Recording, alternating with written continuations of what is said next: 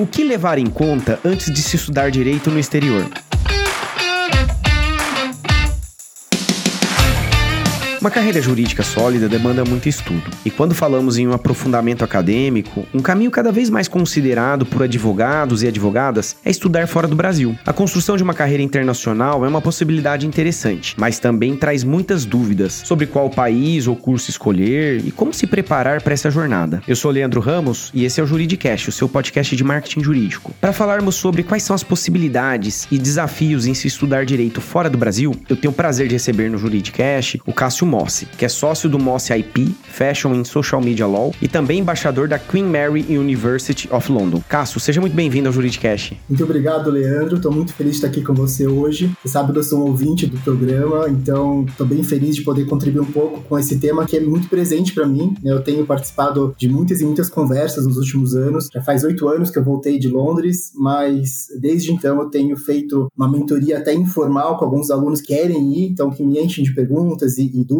e, e, questionamentos e angústias, e, e muitos alunos que estão lá também. Eu, eu, faço parte de um programa de mentoria de alguns ex-alunos que dou um pouco de tempo para os alunos que estão lá, auxiliando eles nos desafios que eles estão, né, tempo presente, é, temas de, de vivência mesmo, temas de adaptação. Então, esse tema é muito presente para mim mesmo, já tendo me formado há algum tempo, então estou feliz aqui de poder compartilhar um pouco disso também com vocês. Legal, Cássio. Fico feliz de você estar aqui com a gente, compartilhando um pouco desse conhecimento que é importante, né? E para a gente entrar aqui no tema, quais são as opções disponíveis disponíveis para advogados que desejam estudar fora do Brasil? Leandro, são muitas opções, é verdade. Acho que desde tá. cursos curtos, como cursos de férias, tem cursos de especialização curta mesmo. Quando falo curta, são tipo poucas semanas de curso, é, até cursos mais robustos, como mestrado e doutorado, né? Que é o, o que eu fiz no caso foi o mestrado. Mas eu tenho visto, inclusive nos últimos tempos, especialmente em algumas áreas específicas do direito, que tem um pouco mais a ver com tecnologia, propriedade intelectual, direito da moda, tem cursos bem dinâmicos, umas vivências bem práticas mesmo, os cursos de, às vezes, uma semana de curso, uma semana de turismo jurídico, por exemplo, visitando fóruns e tribunais, até realmente os extremos de fazer um doutorado fora de três anos. Então tem, tem um leque de opções para todos os gostos aí. Interessante. E, e Cássio, pela sua experiência, quais são os principais desafios que os advogados e advogadas enfrentam ao estudar em outro país? Leandro, acho que são dois pontos principais. Um, com certeza absoluta, a gente vai se aprofundar um pouco mais na conversa de hoje, que é o planejamento, tá. né, que é uma organização prévia, é o ponto-chave para você conseguir chegar lá, né, você conseguir começar essa jornada. E um ponto importante aqui, que eu acho que seria um desafio que acontece com todo mundo, acho que ninguém é imune a ele, que é a adaptação mesmo, assim, considerando tá. a própria estrutura de ensino. Isso eu tô pensando em cursos mais estruturados, né, não cursos tão curtinhos, mas um curso como mestrado, um doutorado, por exemplo, que eu senti muito na pele, eu troquei muita ideia sobre esse mesmo tema com, com outros alunos e, e era uma, uma, um sentimento unânime, especialmente se você vem de um país como o Brasil, que os alunos têm uma postura muito passiva em sala de aula. Então, a gente, a gente vai para a faculdade, a gente leva os livros, a gente senta na sala e fica ouvindo professor falando, no máximo a gente anota alguma coisa ou outra e, e, tira alguma dúvida. E esse é o sistema que a gente vai acostumado desde sempre, né? Desde o colégio, desde o Sim. colegial e fundamental é assim. E isso é muito diferente nos outros países, especialmente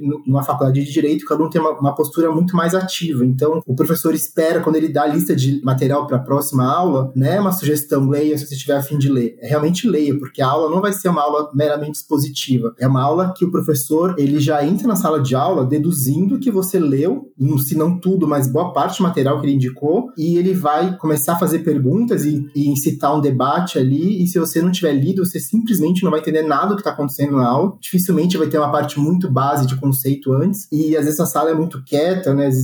ninguém se manifesta, o professor acaba escolhendo alguém para falar, e se você não sabe o que falar, você literalmente está passando vergonha. Então é uma postura muito mais ativa que a gente não está acostumado tanto no Brasil. E é engraçado que quando a gente percebe isso, você não tem nem muito tempo para virar essa chavinha, né? Uma adaptação tem que ser muito rápido. Então, no meu caso, eu lembro que na primeira semana de aula tinha aquele, aquele esquema, aquele, aquela sensação meio é, de animação, tudo é novo, amigos novos, ambiente escolar novo e uma lista de coisas para ler. E eu li algumas coisas, não li todas, achei que estava mandando super bem. Cheguei na sala de aula no segundo dia de aula, né, não era o primeiro, era o segundo, que era basicamente a apresentação ali do professor, do, do, do módulo, das matérias, e de repente, quando eu vi, estavam debatendo o caso já. Então, e eu não tinha lido o caso que eles estavam debatendo. Então, no primeiro dia de aula, para valer, eu percebi que aquilo era completamente diferente do que a gente estava acostumado aqui no Brasil, que eu, eu ia sentar numa sala de aula para aprender, e ali eu ia sentar numa sala de aula para debater. É bem diferente, né? Então, acho que essa adaptação, comumente, é o, é o maior desafio que os brasileiros têm quando vão estudar fora num nível um pouco mais profundo acadêmico, como um, um mestrado, por exemplo. Bem interessante. E Cássio, eu imagino que nas mentorias, enfim, nas orientações que você dá aí pro pessoal que, que te procura, imagino que uma questão que surge é a seguinte: quanto custa, né, estudar fora do Brasil, né, como advogado, né? E assim, quais são os principais gastos envolvidos? Sim, é, essa resposta ela, ela, é bem ampla porque depende muito de onde você vai. Eu vou te falar algumas que eu tenho na cabeça, que são números que, que eu, eu tenho vivido, né, nessas conversas com os alunos que estão lá ou que estão indo. Para você estudar no Reino Unido, você tem que pensar, obviamente, todos os lugares, tem que pensar na, no que eles chamam de tuition fees, né, que são é, é o custo da, da faculdade, né, é, é a matrícula e, e, o custo do curso em si. E pensando no Reino Unido, e acho que isso é bem parecido pensando a nível Europa também, só muda a moeda, né, pensando em euro, são pelo menos 20 a 30 mil libras, ou 20 a 30 mil euros. Para um período de quanto tempo? Para um ano de curso. Para um ano. E nos Estados Unidos é um pouco mais. É, as faculdades mais baratas estão ali na casa dos 50, e você vai para as faculdades mais de ponta, estão na casa de 70, 80 mil dólares no ano. Só de custo do curso. Fora isso, você tem que pensar, obviamente, você precisa chegar até lá e voltar para casa depois, então tem o custo aéreo, né, que é o menor dos custos geralmente, e o que eles chamam sempre de living expenses, né, que são os custos de vida, de, de para você realmente sobreviver lá. E aí, obviamente, eu não estou falando do, do luxo, muito menos a festa do final de semana, estou falando realmente de moradia e de alimentação com custos básicos, que inclusive é, algumas faculdades, depende também da modalidade de curso, você vai acabar morando na faculdade, né, dormitórios do campus da faculdade, e daí você já tem até uma previsibilidade melhor, porque o próprio site da faculdade que você está procurando vai te falar o custo, por exemplo, de uma mensalidade ali de, do aluguel do dormitório, por exemplo, mas você tem que calcular pelo menos mais uns 30, 50 mil dólares nos Estados Unidos e no Reino Unido mais uns 15, 25 mil pounds, e equivalente também mais ou menos na Europa. Óbvio, repito que cada país vai ter um, um custo de vida mais alto ou mais baixo, mas é, resumo da ópera aqui, a gente está falando de, por exemplo, Estados Unidos, pelo menos 100 mil dólares. Ano, né? É, por ano. Então, assim, é bastante coisa. E, obviamente, você vai querer ir no cinema no final de semana, você vai querer, é, você precisa comprar roupa, eventualmente. Então, então, tem outros custos que as pessoas também têm que levar em consideração. E o próprio custo de preparo prévio, né? A gente vai falar provavelmente sobre isso, de testes de idioma e coisas do tipo, mas são coisas que também custam, né? Então, a própria preparação para você ir, antes mesmo de você já chegar lá, você já está gastando dinheiro. Então, é, é, um planejamento financeiro muito importante a ser feito. Mesmo que algumas faculdades ofereçam bolsas e, e algumas coisas que vão surgindo, algumas possibilidades, às vezes isso vem muito em cima da hora. Ou você já está lá, eventualmente aparece uma bolsa. Então, planejamento financeiro, com certeza absoluta, é a primeira coisa a ser feita para você conseguir se estruturar mesmo, se estruturar para passar um ano fora e, e, poder estudar. E Cássio, você falou aqui de custos médios por ano, né? E em média, em quanto tempo o advogado fica é, nesses programas? Leandro, depende muito do curso, obviamente. Tá. Eu tenho mais visto com frequência, tanto das pessoas, é, eu vejo no LinkedIn, pessoas eu conheço, pessoas que conversam comigo sobre isso. O que mais tem sido frequente mesmo são esses cursos de mestrado ou LLM, você fica um ano, é, que é um curso full-time. Algumas faculdades já têm se flexibilizado, isso também depende muito, tem uma interação disso com a parte migratória, né, de vistos. Alguns países nem permitem você fazer um curso que seja é, part-time, mas é, geralmente é um ano, né, sendo objetivamente na resposta aqui, geralmente é um ano que você faz um curso full-time, ou seja, você não vai poder trabalhar geralmente, não legalmente, e é o tempo que você fica fora. Inclusive o LLM?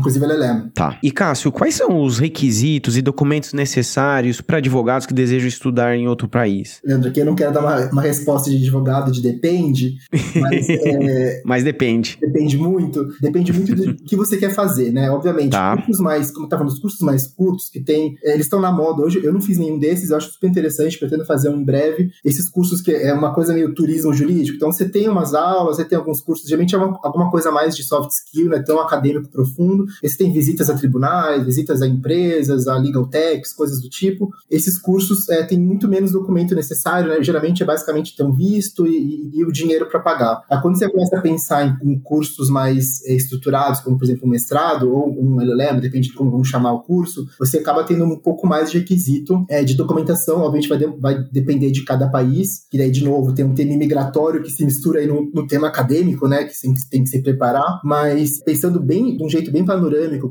algo que se repete, e foi uma vivência minha também quando eu estava me preparando para estudar fora, porque eu não sabia se eu ia para os Estados Unidos ou ia para o Reino Unido, então eu cheguei à conclusão à época que tinha algumas coisas que eram quase que uma unanimidade, eu teria que ter. Então, a primeira coisa aí é teste de proficiência de língua, né, já, falando do inglês aqui, é, já, o, já o, o TOEFL, geralmente mais aceito nos Estados Unidos, tá. o IELTS, que é mais um foco um pouco mais britânico. Não, não é um dogma isso, mas geralmente essa é a divisão entre os dois. Então são duas provas caras, por exemplo, né, que são provas que acontecem algumas vezes por ano. Então já é o primeiro, primeira dica adiantando o tema planejamento, já é pensar na, na parte de língua primeiro de tudo. E alguns outros documentos que sempre vão ser solicitados. Então, por exemplo, seu histórico escolar, história da faculdade. Quem não tem isso fácil em mãos, já é bom caçar esses documentos e já pensar numa tradução que você vai eventualmente precisar deles em algum momento do processo. Outras coisas que geralmente é, são solicitadas, acho que na verdade eu nunca vi não ser solicitado, elas, isso vem de jeitos diferentes, mas a solicitação acaba vindo, é, por exemplo, cartas de intenção e cartas de recomendação. Então, você já pensar num texto, um texto bacana, por que, que você quer, geralmente o que eles querem ouvir de você é o que você vai trazer de diferente para uma sala de aula, para o debate que eu tinha falado, né, do debate tão importante. Não adianta você falar, ah, eu quero ir estudar na universidade né, X porque eu acho ela linda, porque o campus é bonito, porque é na cidade que eu gosto, o meu sonho é morar nessa cidade, não é isso que eles querem ouvir, não. Eles querem ouvir por que, que você quer fazer aquele curso, o que, que você vai trazer de diferente para aquele debate. Eles querem uma sala de aula rica culturalmente, né, com backgrounds diferentes. E isso é, obviamente, você pode adaptar para cada universidade ou para cada país que você está pensando, caso você esteja pensando em mais de um, mas um pouco de você, um pouco do que você pode trazer de riqueza, digamos assim, para uma sala de aula é, é, o que você já tem, é, é você o histórico. Então você já pode escrevendo isso, se não tiver 100% de segurança com seu inglês, né, pensando aqui no, em aplicações em inglês, já vai passando para um professor de inglês revisar, por exemplo. É, coisas que são úteis de você já ter na manga para quando você for preenchendo cada formulário, cada application de cada universidade, você já tem um texto base na mão. Isso ajuda bastante quem está se preparando. Mesma coisa com recomendação. Quase todas as universidades pedem que você tenha uma carta de recomendação, geralmente uma profissional, uma acadêmica, você, eventualmente você pede para o seu líder né, do escritório onde você trabalha, ou algum cliente relevante, ou, ou você fez estágio em algum órgão público, algum funcionário público com um cargo legal que possa assinar uma cartinha bem simples, né, te recomendando como um bom aluno enfim, algum professor da faculdade que você tenha contato, todas essas coisas, elas são, digamos assim, mais unânimes mesmo. Você pode se organizando com essa documentação, independente de onde você vai, independente de você decida aí onde você vai ser aceito, é muito importante você se preparando, e acho que só disso que eu tô contando, eh, os ouvintes já estão percebendo que não é um preparo que você faz em uma semana, né? Então é, é uma, é uma coisa de meses de, de estruturação, de planejamento para conseguir esses documentos todos. E tem país que é um pouco mais complexo, né? A questão migratória, que acho que às vezes vale a pena você ter uma consultoria profissional, às vezes um outro colega advogado que vai fazer essa consultoria. Depende da situação do visto. Você vai para uma família, por exemplo, você já é casado ou você tem filhos, isso também muda um pouco. Às vezes tem umas facilidades, às vezes tem umas coisas que complicam, enfim. Vale a pena. Acho que a resposta aqui mais importante é, é o foco é pensar em se organizar muito antes para conseguir ter os documentos e requisitos na hora que eles forem solicitados. Bem interessante. E Cássio, eu imagino que tem países que são mais populares entre os advogados e advogados brasileiros, né, que vão estudar no exterior, não tem? Eu vejo que sim. Acho que dentro que eu tenho mais visto com frequência, obviamente, na minha bolha aqui é muito mais o Reino Unido, especificamente a Inglaterra mesmo. Tá. Quase sempre as, as universidades de Londres, mas é, eu vejo com mais frequência realmente o Reino Unido, os Estados Unidos e os países de direito civil, que são esses são common law,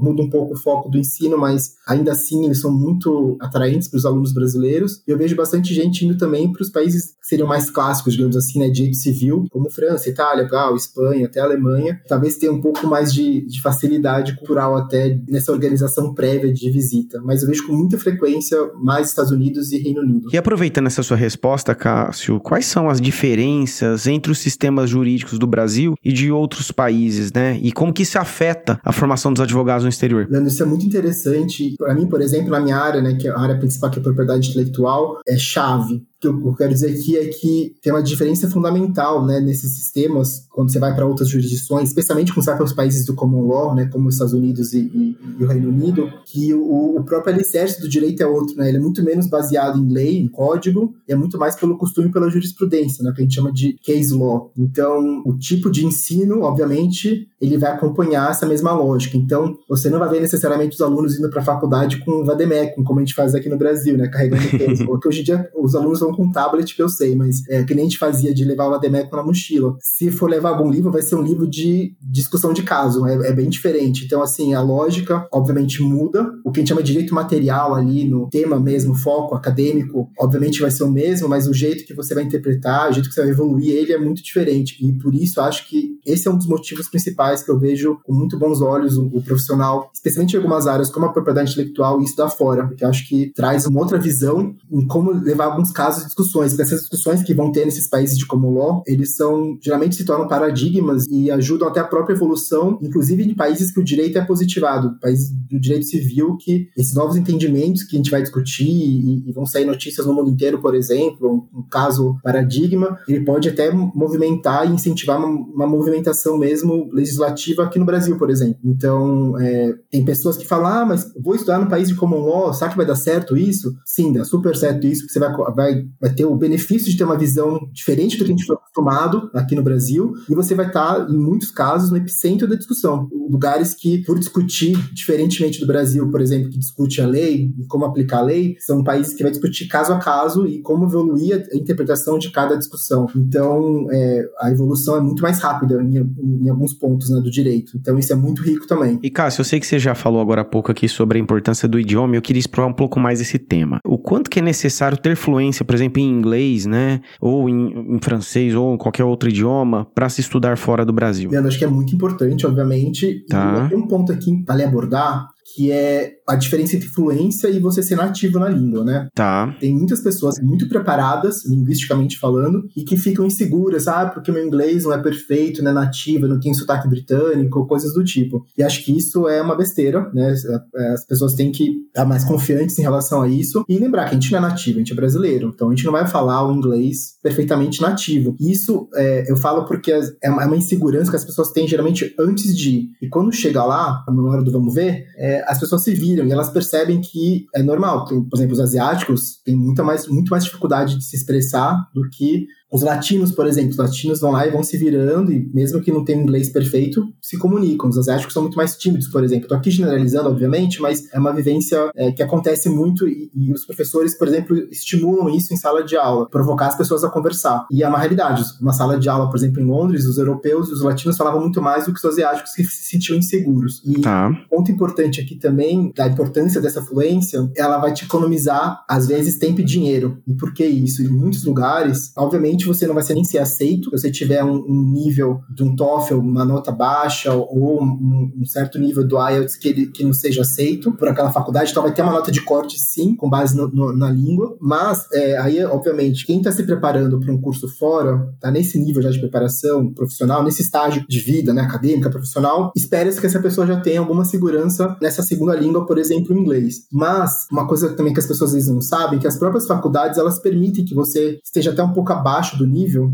que elas esperam, com uma condição de você chegar antes e fazer os cursos prévios, preparatórios, que custam dinheiro, e não tão pouco às vezes. Tá bem. Então, esse foi, era uma, uma preocupação minha, por exemplo, eu não queria, eu queria estar no nível mais, mais alto possível do, do, do eu fiz, na verdade, na, na, época eu fiz os dois testes, porque eu não sabia se os Estados Unidos ou, ou Reino Unido, eu queria ter uma nota muito boa nos dois, o que me demandou um preparo prévio de meses, né, de relembrando algumas coisas de inglês, são duas provas muito intuitivas, né, que vale a pena você pensar em fazer um curso preparatório para elas também, ou, ou, pelo menos comprar livro que te ensina como fazer essas provas, especialmente o TOEFL, mas eu estava preocupado muito com o dinheiro, para ser muito sincero, porque eu sabia se eu, se eu chegasse num nível mediano dessas provas, eu seria aceito pelas faculdades que eu queria, mas eu teria que chegar antes, geralmente duas, três, quatro semanas antes do início do curso, para fazer inglês intensivo lá, para você entrar no mesmo nível do pessoal que está chegando já com o inglês voando. E esses cursos não são baratos. Então, assim, óbvio que você precisa saber falar a língua para se virar, você vai, vai estar num nível acadêmico maior do que você está acostumado, então você precisa conseguir se expressar, entender o que está sendo dito e, entrar nos debates, né? Que eu falei que a posição do aluno não é uma posição passiva, é uma posição muito mais ativa do que a gente está acostumado aqui no Brasil, mas mais do que isso também, para quem está se preparando, inclusive financeiramente, é um tema a se pensar, porque se você tiver uma nota de inglês, por exemplo, um pouco mais baixa, você vai ser convidado a ir um pouco antes, é, se preparar lá com, com os métodos deles, e isso vai, não vai ser de graça, isso vai custar. Bem curioso. E aí, Cássio, tem algum programa de intercâmbio ou parcerias entre faculdades de direito brasileiras e as estrangeiras? Leandro, tem muitos, é, tá. vários níveis, mas geralmente eu vejo essa coisa de intercâmbio, né, no palavra mais sentido mais exato da palavra, mais na graduação. Tem tá. muitas faculdades, as de ponta geralmente vão ter convênios com faculdades de ponta no exterior para você fazer às vezes um módulo, um semestre, até um ano fora. São um pouco mais empacotados geralmente, né, mas também por outro lado a organização é mais fácil geralmente. Porque eu tô falando uma resposta resposta bem genérica também, mas geralmente vai ser por, por mérito acadêmico, pensando em curso de graduação aqui, por mérito acadêmico, e você vai fazer um, um período equivalente mais ou menos ao tempo que você faria aqui no Brasil, vai fazer isso fora. Às vezes tem faculdades que você nem paga, você está pagando só a mensalidade brasileira, por exemplo, e você faz o curso no exterior, e é bem interessante também, mas para o universo um pouco mais complexo ali de, por exemplo, um mestrado ou doutorado, você começar a fazer isso do zero, não é tão comum, mas normal mesmo você lá batalhar, você pode até ter, eventualmente, uma facilidade por você ter feito uma faculdade, você ter alguma relação com algum professor, por exemplo, que vai te ajudar a uma carta de recomendação muito boa, ou te ajudar a fazer uma. você ter um histórico escolar bom. Mas esses programas assim mais engessados geralmente são um pouco mais na graduação. Pós-graduação, né, nível mestrado, doutorado, é, são menos comuns. E Cássio, a gente está falando aqui muito da formação. E agora vamos pensar na pós-formação, né? Ou seja, quais são as possibilidades de carreira para advogados e advogadas que estudaram fora do Brasil? Não, tem muita, muita coisa que pode vir de benefício, depende muito também do, do planejamento pessoal. Tá. Depende muito aqui também do plano da pessoa, tanto de vida quanto profissional e acadêmico, o que, que ela quer extrair desse mestrado, desse doutorado, desse curso que ela está fazendo fora. Uma coisa que com certeza vai trazer é muito contato. Muito contato, um networking vai, vai voar no exterior. É óbvio que a pessoa também tem que ir disposta a isso, não adianta também você passar um ano recluso ali, né? Mas a chance que você vai ter é pensar que você está saindo do seu país e está se inserindo no ambiente com pessoas com tanta capacidade quanto você, né? Porque não é qualquer um que chega um curso no exterior, uma, uma faculdade de ponta, e a chance que você tem ali de absorver tudo possível imaginável dessas pessoas também, né? A, a, realmente a troca de experiências, troca de background, troca de, de tudo é muito rico. Acho que isso talvez seja a parte mais rica de tudo, que essa experiência do exterior traz. E óbvio, você pode conseguir desses contatos muitas coisas. São, elas, eles podem ser seus clientes no futuro, podem ser seus correspondentes, se você trabalhar com coisas de internacional. E se você também tem interesse de ficar, né? Porque depende muito do plano da pessoa, se tem interesse de ficar no país onde você está estudando, ou você seguir uma carreira no exterior, essas pessoas podem te ajudar a abrir portas, né? De você é, arrumar eventualmente um, uma colocação profissional no exterior. Mas o que eu acho que também traz muito, que, e para quem sabe aproveitar, e acho que é importante você ir com uma maturidade né, e ter essa essa visão de saber que você pode extrair isso do, desse, dessa experiência, que é o que você acaba adquirindo de soft skill, né? As soft skills e não só as que são provocadas, digamos assim, né? As aulas efetivas que você vai ter disso. Eu, por exemplo, tive aula, aulas de soft skill mesmo, de, por exemplo, presentation skills, né? Como fazer uma apresentação, tive aula de N coisas que são não jurídicas, né? Que são o que a gente chama hoje de soft skill. Mas é, tem muitas espontâneas também, que você acaba vivendo ali e absorvendo porque precisa precisa, né? Experiências riquíssimas de que talvez não viriam naturalmente aqui no Brasil, trabalhando na nossa zona de conforto, né? Ou porque a lacuna acadêmica mesmo, que as faculdades aqui não ensinam soft skill, né? É muito raro, ou porque a gente está realmente fora da zona de conforto no exterior. Lá a gente está totalmente fora de casa, fora do ambiente acadêmico que a gente está acostumado, ou fora do ambiente profissional que a gente está acostumado. Então, quando você senta numa sala de aula e você é obrigado a, a, debater um caso que você leu em outra língua, a sua cabeça já é outra. Você está realmente, você fica antenado num nível diferente, né? E é um pouco, é um pouco diferente do que está acostumado aqui, que eu falei de você ser um pouco mais passivo em sala de aula. E, e experiências profissionais também. Tiver a chance de fazer um estágio no exterior, por exemplo, é, vivenciar as diferenças culturais, o, o mecanismo de trabalho, os fluxos, e os colegas também, colegas do mundo inteiro, especialmente quando você vai para grandes centros, né, como a Londres, por exemplo, você tem gente do mundo inteiro, então é, você consegue absorver é, jeitos diferentes de interpretar um caso, jeitos diferentes de estudar, jeitos diferentes de trabalhar, é, é, muito rico. Então, eu sempre falo que a minha experiência valeu cada centavo e cada minuto investido, então é exatamente isso, assim, você pode tirar muita coisa desse curso, basta querer, né, basta realmente levar a sério, que apesar de, de tão complexo chegar até lá, tem gente que não leva tão a sério, né? Que, especialmente quem não, não batalhou tanto, quem, quem, ganhou de mão beijada o curso ou coisas do tipo. Mas quem leva a sério e entende que ele é uma oportunidade única, acadêmica, profissional, é, consegue tirar muito fruto. E Cássio, tem algum benefício em estudar direito em diferentes sistemas jurídicos, mesmo para quem vai depois voltar a trabalhar no Brasil? Eu acho que sim, Leandro. Eu entendo que, de novo, trazendo um pouco da minha experiência pessoal aqui, eu senti que eu estava reaprendendo o direito em muitas partes. Tá. Nas coisas mais básicas dele, na verdade, né? Porque eu fui fazer um curso de altíssimo nível em propriedade intelectual. Então, de novo, o direito material, né, o mérito ali, não era tanta novidade para mim, mas eu já tinha alguns anos de experiência profissional. Mas o ponto era como interpretar, como enxergar algumas coisas, como interpretar, é,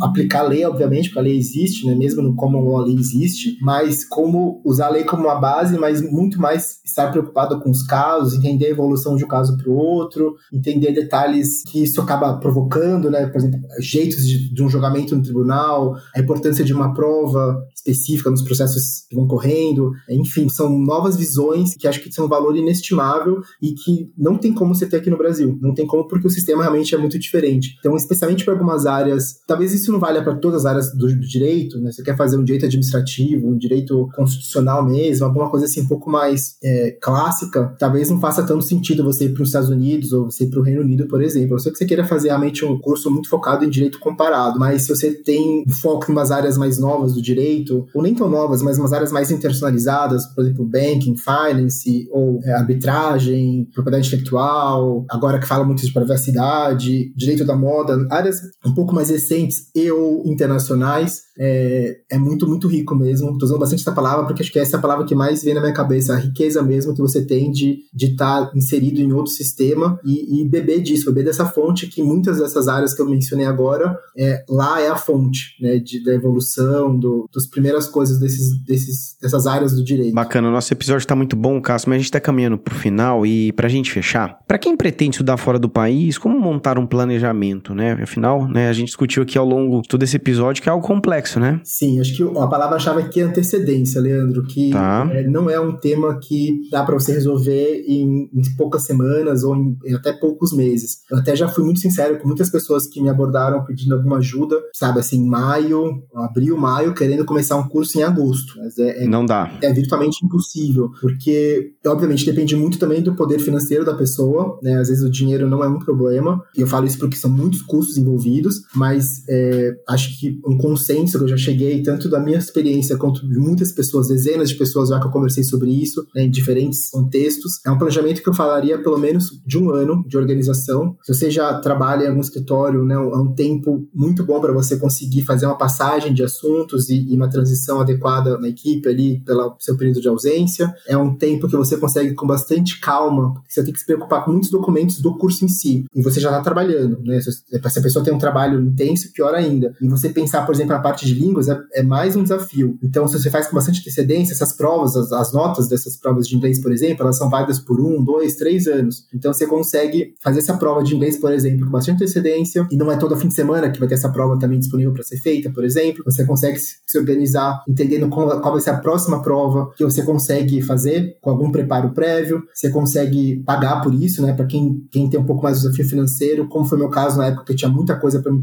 me organizar, vai pagando esses, essas provas antes. É, você consegue organizar sua documentação, a que eu falei que é uma coisa mais perene, né? São as cartas de intenção, carta de motivação, cartas de recomendação. Você consegue já pegar, buscar seu histórico escolar se você não tem, fácil em mãos, certificado da faculdade se também não tiver em mãos. Você consegue organizar essa documentação com alguma antecedência um pouco melhor do que você deixar tudo para o último minuto e no último minuto mesmo você mandar as applications, adaptar um pouco para cada, cada faculdade, vai pedir uma coisa um pouquinho diferente, mas é um plano aí de vida mesmo, é um plano que é, vamos, pelo menos uns bons meses, seis meses a um ano tranquilo de, de uma organização é, bem feita. Muito bom, Cássio. Gostaria de agradecer sua participação aqui no Juridicast e já deixo meu convite para você voltar novamente, tá bom? Muito bom, muito obrigado. Foi um prazer ajudar. Obrigado.